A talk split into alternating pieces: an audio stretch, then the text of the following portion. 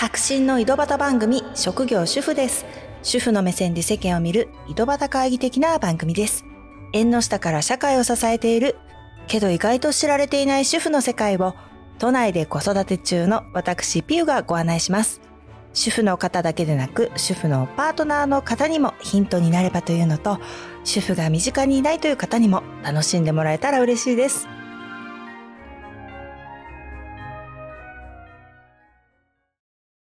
ちょっとすみません。あの、声がうまく出ない。最近ちょっとね、あの、友達だったり、ポッドキャスターの方だったり、よくおしゃべりをする機会があって、もう大変楽しい時間。もう本当に自分のこう喉の調子を忘れて思いっきり喋っちゃって。学生時代のオールのカラオケ以来、初めて先日喉を潰してしまって、それから今ちょっと回復途上ということで、今日はちょっと無理せずやっていきたいと思います。お聞き苦しかったらすみません。今回のテーマは、スポーツの秋。はい、ちょっと元気もないんですけど。いや、涼しくなりましたよね。読書の秋、芸術の秋、食欲の秋。最近は芋栗スイーツ大満喫しておりますけれども、スポーツの秋も欠かせないですよね。私もともと運動の激しい運動の習慣がなくて、普段はウォーキング程度なんですね。それも真剣にではなくて、天気が良かったら地下鉄乗る代わりにちょっと歩いてみようとか、バスの代わりに歩いてみようとか、それぐらいなんですね。だからね、スポーツが趣味っていう方をものすごい尊敬してるんですけど、もうあジョギングする姿とかね、いつも横目で見て、うわーすごいなーって本当に心から尊敬するんですけど、そんな私がですね、なんと涼しくなったこの秋、スポーツの秋ということで、キックボクシングをね、始めたんですね。わーって感じなんですけど、私の中では。それと、まあ、ハンドボールのね、漫画にハマってたりとか、そのあたり、こう、ちょっとスポーツに関係するお話を今日はしたいと思います。いや、まずは今のスポーツの前に、過去のスポーツとの関わりなんですけど、私がね、どんな背景のスポーツに関してね、どんな背景のある人なのかっていうことをお話ししたいんですけど、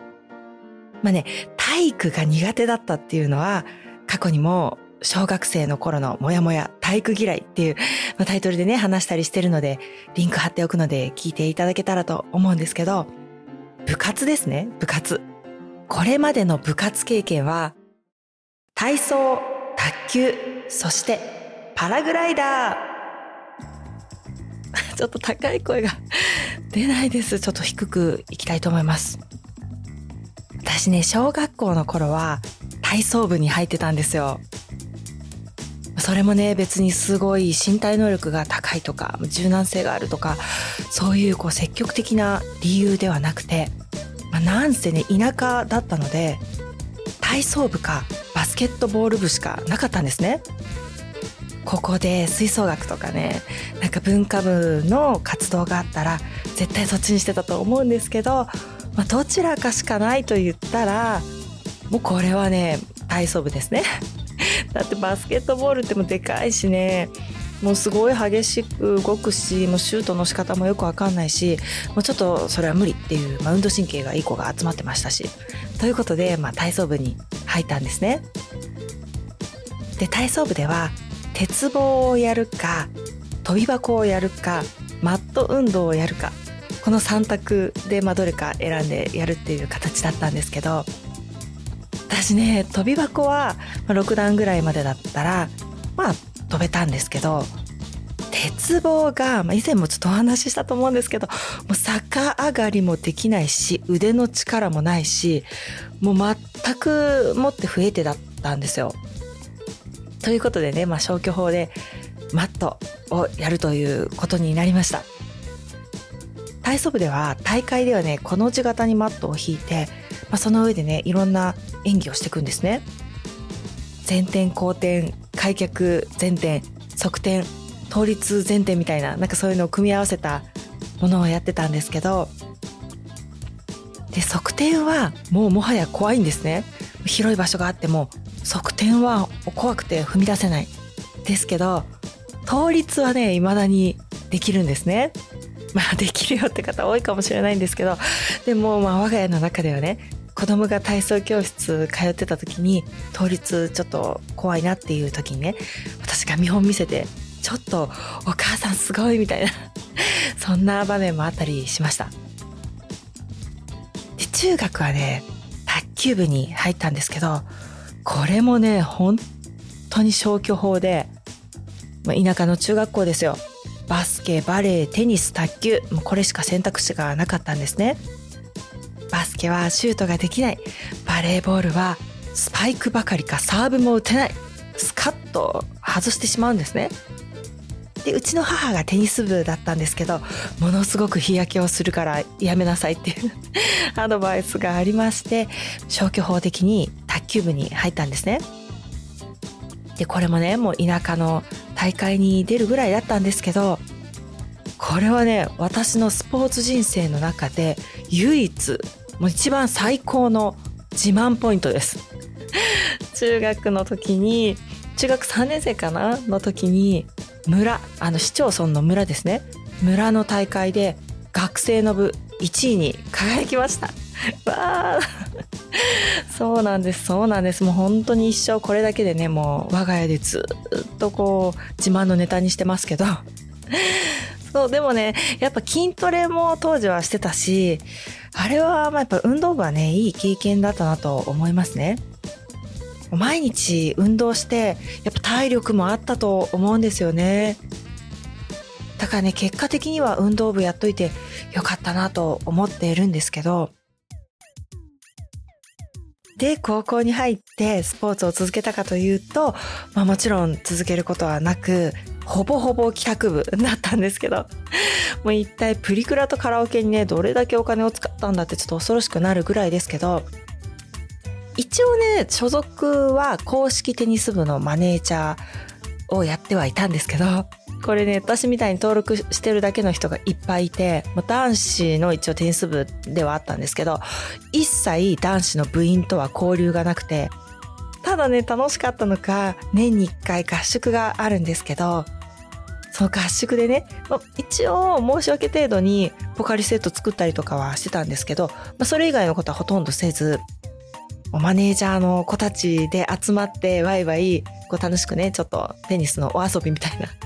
したりしてすごい楽しかったですね。でね一応そのテニス部のマネージャーの同じようなメンバーで料理部にも所属してて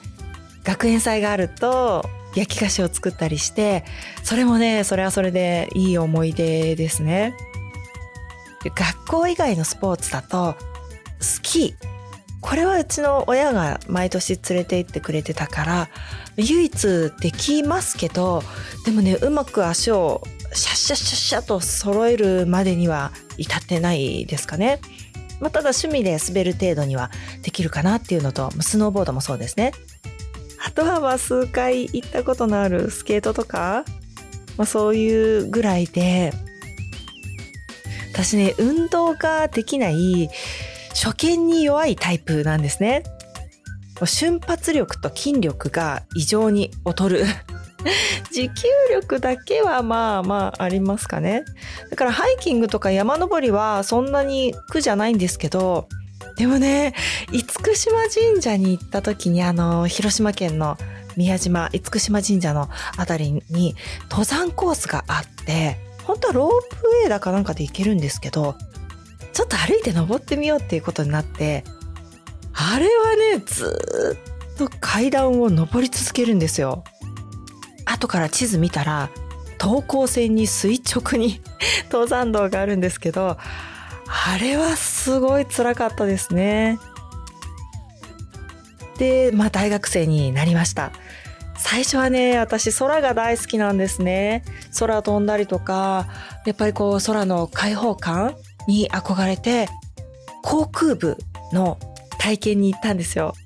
飛行機乗せていただいて、もちろん私はまだ運転はできないんですけど、乗せていただいて、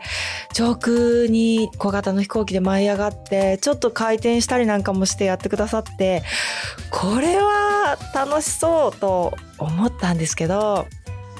でも迷って結果、パラグライダーサークルに入りました。で、パラグライダーサークルは、実質上夏の合宿ぐらいしか活動がなかったんですけど、夏に何泊かね、長野県行って合宿をするんですね。で、パラグライダーって一般の方でもインストラクターの前に座るような形で簡単に体験ができますけど、こう合宿でやったのは自分一人で操縦して着地してっていうことを練習したんですね。まずは山の斜面で自分でパラグライダー担いで登って、ふわっとちょっと降りたらまた担いで登ってみたいなのをまあ繰り返して、ちょっと高い位置からも飛んだりして、免許みたいなのを取るには至らなかったんですけど、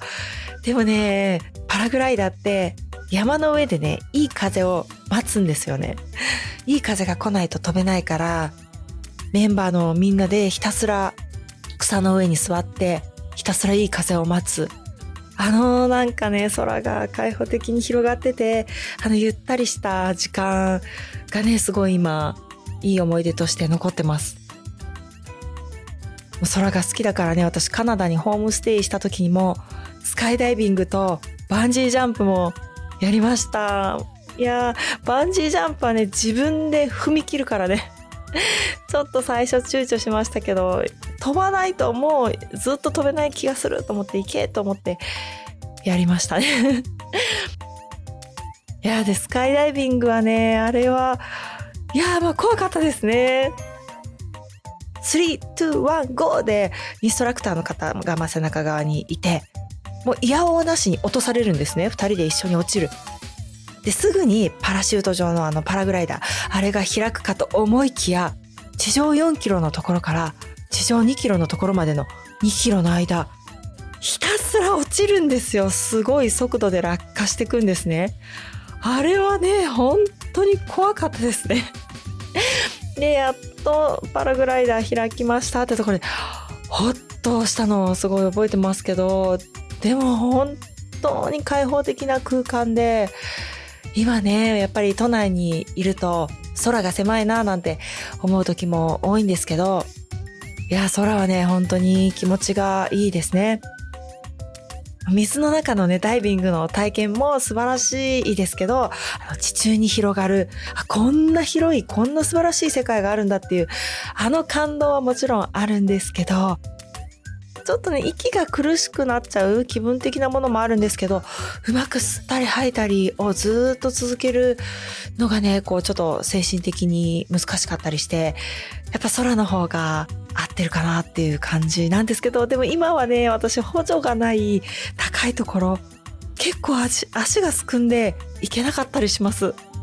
なんか自然の崖みたいなところとか、ギリギリまで行って下を覗くとか、ちょっと今ね、本当にお腹がさーっと静かに。もうだって私あの、スーパーマリオの 3D ワールドだけで、ものすごい高いところに階段で登って下を見る。もうそれだけでお腹がさーっと冷たくなるようなね、そんな体になっちゃったので、まあ今はちょっと怖いですけど、まあそんなね、学生時代を過ごしてきました。で、ここまでお話ししたのが、もう最大限の私とスポーツの関係なんですね。もういいとこ取り。話した以外は一切体を動かしてないと思っていただいてもいいぐらい、全然ね、本当に運動しないんですね。あわよくば、もう家でゴロゴロするんですけど。そんなできるだけ運動を避けて生きている私が、キックボクシングを始めてみたということで、本当はこのお話を中心にしようと思ったんですけど、今回ね、ちょっと喉の調子もありますので、次回ね、たっぷりお話ししたいと思います。で次は、ちらっと冒頭にお話しした漫画なんですけど、ハンドボール漫画にドハマりしている。なんか喋ってるうちに多少声が出てくるようになったような気もしないでも ないですけど。もうスポーツのね、漫画っていうのは昔から好きなんですよ、私。今スラムダンクの話はしたかな一番熱心に読んでたのは多分スラムダンクだと思うんですけどでもそれ以外にもジャンプで配球あのバレーボールの漫画ですねあれとか、まあ、高校生の時にサッカーのシュートとかタイトルは覚えてないんですけどもう手元にもないですしでもねテニスの漫画もすごい好きでしたね。なんかあの角の隅を狙うみたいなあそこに決まるみたいなのがすごい漫画で読んでて自分が決めたようなこう気持ちよさがあって大好きだったんですね。唯一私が読んでないスポコン漫画といえば野球ですね。卵が先かという話ですけどもう野球のルールがわからない。だから漫画も読まない。漫画読まないからルールもわかんないみたいな。そういうとこがありますけどやっぱスポーツの漫画って自分が運動できないからこそ楽しめるっていうのがねすごいあるなと思って大好きで読んでるんですね。いや、できたらね、もちろん運動できたらもっと楽しみが あるかもしれないんですけど、いや、とにかく好きなんですよ。期待を裏切らないストーリー展開困難に陥るけれども努力でそれを塗り替えていき悔しい思いもするけど素晴らしい達成感を味わうみたいなもう本当にねそれが好きでで漫画を読んでると実際のスポーツ観戦もがぜ興味持って見られるっていうのがありますよね。でね息子のパキさんがね中学でハンドボール部に入ったんですよ。本人も私も家族誰もハンドボールのことは一切知らないし触れても来なかったしルールもわからないし何点入るのか1点なのか2点なのかとか何人でやるのか何にも知らない状態だったんですけど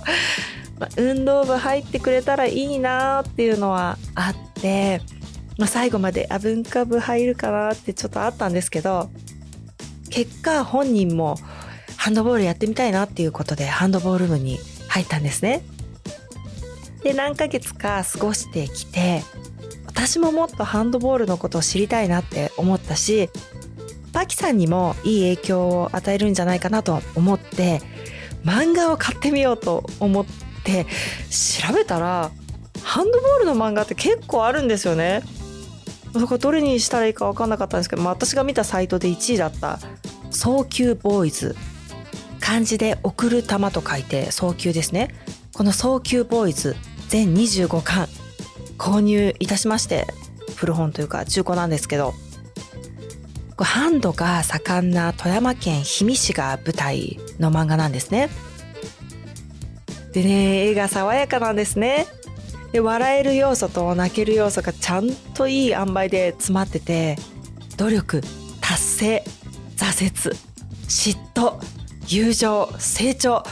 ぶつかり合いもねもう青春が詰まってるわけですよ。で出てくるみんなすがすがしくて私もね前向きになれてこれこれっていう 思いました。実はもう私に二巡して読んだんですけど。もうハンドボール漫画でね、サイトで1位だったっていう話をしたんですけど、人気になる漫画って、キャラの名前の秀逸さっていうのもあると思うんですね。もう私がね、一番キャラの名前で気に入っちゃったのが、ドバガキ銀。キーパーでね、ドバガキ銀っていうキーパーが出てくるんですけど、この響き。もうついついアイロンとかかけながら、ドバガキ銀って 言っちゃうぐらい気に入っちゃいました。鬼物事無惨もそうですけど音をねうまく使ってくるなっていう感じですね。でもねまあ当たり前なんだけど漫画漫画だけじゃないですけど終わりがあるんですよね毎度ね。あもうちょっとこの先この先のトーナメントだったりこの先のこの登場人物たちの成長を見たいと思ってしまうそれが毎度残念なんですけど、まあ、現実と違うから仕方ないんですけどもっといろんな試合を見たいなってこう思わせてくれる、まあ、それだけ面白い漫画っていうことですね。それと我が家のスポーツといえばですね。今更だけどウィースポーツで盛り上がっている。やっぱり声出ないな。すいません。いや我が家のゲームはスイッチではなくて昔のね WiiU なんですよっていうことを前に何かでお話ししたんですけど、スーパーマリオブラザーズの回かな。で、結婚前に夫が持ってた Wii スポーツのソフトがありまして、え、だからもう20年くらい前？古い ソフトなんですけど、立ち上げてみたら普通に楽しめたんですよ。でこれね単純さがいいんですよね打つ投げる操作も簡単なんですよだから次男のポキさんを中心にね最近家族の夜の楽しみの一つになってます。この野球でねスイング頑張りすぎて肩筋肉痛みたいな ことあったりとか。いやこれもね運動できない派の私もできた気になるっていうのが素晴らしいなと思うんですね。だって現実社会だったら私がバットを振ったって50本振ったって1回当たるか当たらないかとかそんなんだと思うんですけどスカーンと気持ちよくたまにはホームランなんかも出るわけですよ。これはいいですね。もうテニスもねスイングしたら当たるしいい手応えがあるんですね。ピッチャーになればフォークもカーブも投げ分けられるんですよ。現実では低くて強いボールなんか一切投げられないし、もうバットにも当たらないとなったらね、ストレスしか生まなさそうですけれども、さすがゲームですね。楽しませてくれます。というわけで、意外と喋ってしまったんですけど、私にとっては身近ではないスポーツなんですけど、まあね、足も遅くてね、短距離走を全力疾走のイメージさえ湧かないような そんな私なんですけど、そういえばね、一瞬の風になれっていう本、佐藤孝子さんの本なんですけど、これもね、ずいぶん前に読んだんですけど、陸上部のスプリンターになった感じで楽しめました。本でもね、そうやって体験できるとスカッとしますね。積極的にね、エンタメとかで親しんで、これからもニュースなんか見てね、アスリートの方々を心の中でね、応援していきたいと思います。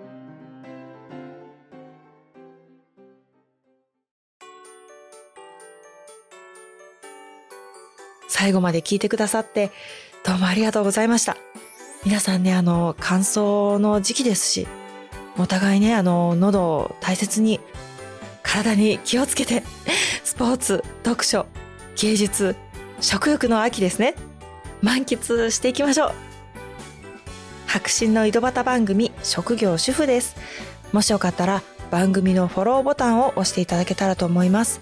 新しいエピソードが追加されて聞いていただきやすくなりますし、私の励みになります。星の評価もいただけたら嬉しいです。ご意見ご感想などメッセージもフォームやインスタグラムでぜひ送ってください。それではまた